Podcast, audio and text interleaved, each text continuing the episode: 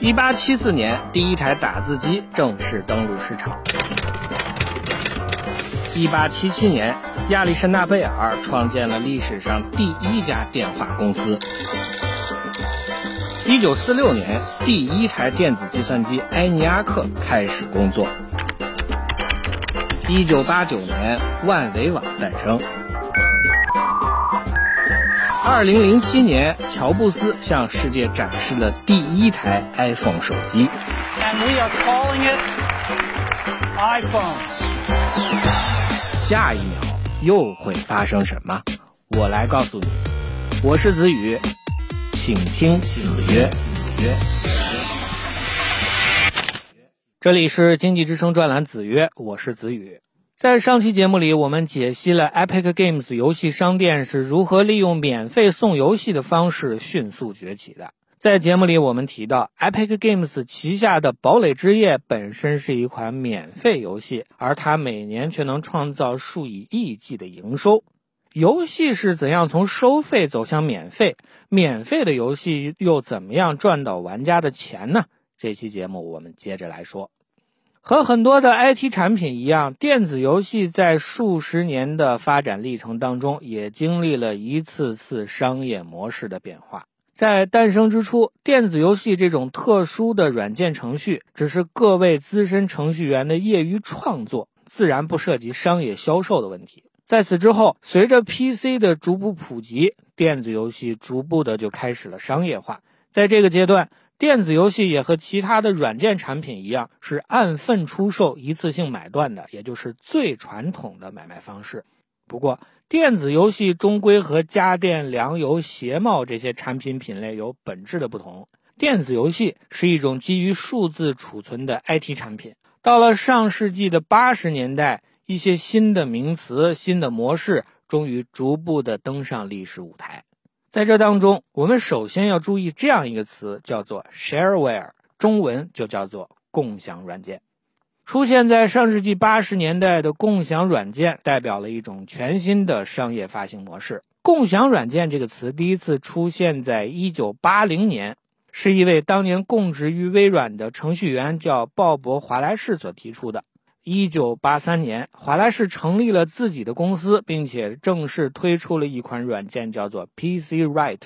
这款软件第一次明确的宣称自己是 shareware，也就是共享软件。词汇创新的背后是商业模式的创新。共享软件这种全新的模式强调的是用户可以免费获得程序，不过这些专门的程序也会通过各种方式来鼓励用户付费，比方说不停弹出广告提示付费版的好处，或者是限制使用时间和功能，付费之后才能解锁。而当年共享软件所创设出的这些鼓励付费的方式，到了今天，其实各大厂商还在使用。这种全新的付费方式是很有好处的，用户可以先试用产品，确定自己的真实需求，防止冲动消费。而在试用的过程中，产品的粘性也会逐步的增强。既然可以先共享后付费，那么能不能完全不付费呢？IT 商业史告诉我们，当然也是可以的。实际上，在上世纪八十年代，和“共享软件”这个词一同诞生的，还有另外一个词，叫做 “freemium”。从这个词的构成，我们就知道这个词包含了两层的含义：一边是 “free” 免费，另外一边则是 “premium” 附加费用。不用我多说，这两个词已经非常好的涵盖了眼下免费游戏的商业模式。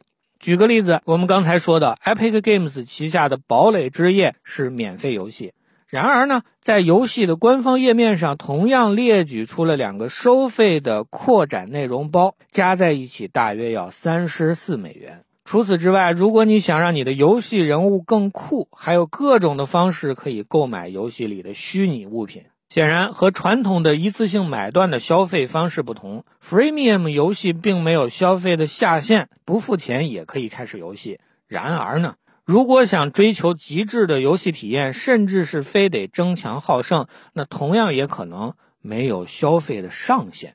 我们稍加搜索一下，就会发现之前已经有不少新闻报道关注了这样的情况。某位玩家为了免费游戏，最终花费了成千上万元的真金白银，如此的情况已经不完全算是个例。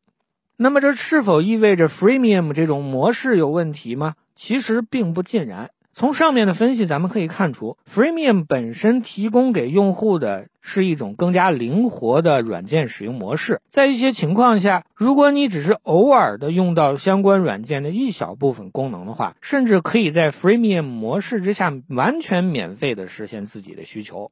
更进一步来讲，Freemium 类型的游戏提供的各种内购也并非是强制性购买。从理论上来讲，Freemium 并不必然让用户花更多的钱。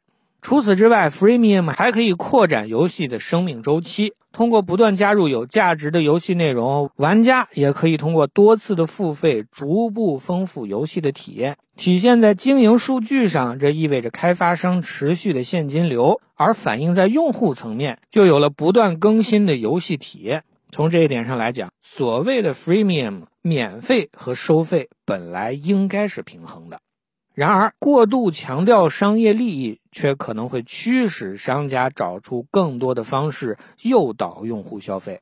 比方说，收费就可以更多的来抽卡、开箱子，收费就有更舒心的游戏体验，甚至在一些情况下，收费就有更强力的游戏装备，让玩家克敌制胜。如此一来，用户付费的短期意愿就可能会更高。然而，这实际上又很容易催生出粗制滥造、抄袭仿制、赚一把就跑的劣质游戏。当然，花不花钱，最终还得用户自己拿主意。本质上来讲，电子游戏本身就应该是一种让玩家用相对低廉的价格来体验各种虚拟场景和故事的娱乐方式。不管是最传统的一次性买断，还是 Shareware，或者是 Freemium，游戏还是那个游戏。玩游戏的目的，最终就是追求健康快乐。在这里呢，我们不妨再来回顾一下各类电子游戏启动时要显示的健康游戏忠告的部分内容，那就是适度游戏益脑，沉迷游戏伤身，合理安排时间，享受健康生活。好，带你追寻科技进步的足迹，我是子宇，今天的子曰就到这里，我们下期再见。